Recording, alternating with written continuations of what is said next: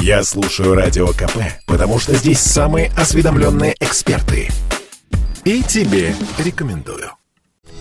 Эксперты Авито Авто составили топ-10 марок машин с пробегом, которые пользовались наибольшим спросом у россиян в 2021 году. Первые четыре места в десятке самых востребованных моделей заняли отечественные автомобили. Это Лада Приора, 14 Лада Гранта и Лада Калина. Дальше по убыванию расположились Ford Focus, Лада Семерка, Hyundai Solaris и Kia Rio. Замыкают топ-10 Лада 10 модели и Нива 4 на 4. Как объясняет автоэксперт Андрей Ломанов, интерес к бэушным автомобилям проснулся из-за дефицита машин у автодилеров. Такой список автомобилей на пьедестале почета, наверное, ни у кого не вызывает э, вообще никаких вопросов, потому что вторичный рынок э, растет даже сейчас уже быстрее, чем первичного. Обусловлено это, конечно, в первую очередь дефицитом автомобилей на основном рынке, да, на рынке новых автомобилей. Поэтому вторичка догоняет очень оперативно. И цифры эти абсолютно тоже, они очевидны и понятны, потому что вы видите на первых местах те машины, которые самые массовые в России. Ничего удивительного, тем более, что принципе, еще и самые доступные автомобили, и машину можно купить там от 100 тысяч и далее.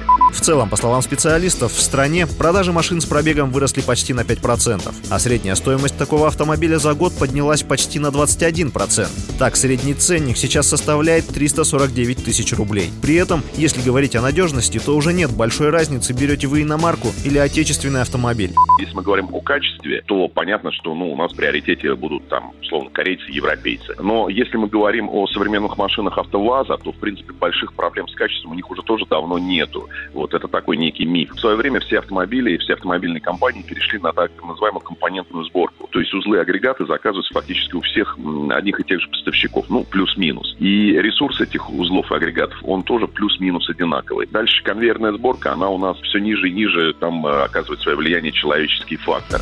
Кроме сложившегося дефицита, интерес людей ко вторичному рынку автомобилей подстегивают и сами автодилеры, которые все чаще и чаще пытаются навязать дополнительные опции, и аппетиты в этом плане только растут. Сумма, которую могут накинуть вам за допы, может достигать миллиона рублей. Ну или будете долго ждать ту комплектацию, что хотите, если вообще дождетесь. По словам автоэксперта Андрея Ломанова, сейчас уже нельзя прийти в салон и просто купить понравившийся автомобиль.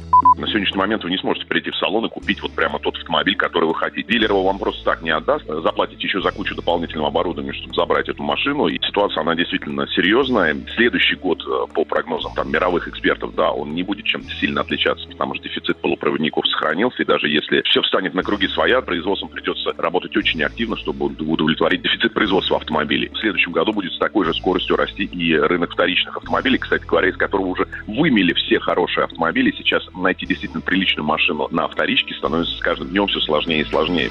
Единственный вывод, который можно сделать из вышесказанного, то это поскорее начать искать свой бэушный автомобиль мечты. Иначе его найдут и купят быстрее вас. Василий Воронин, Радио КП.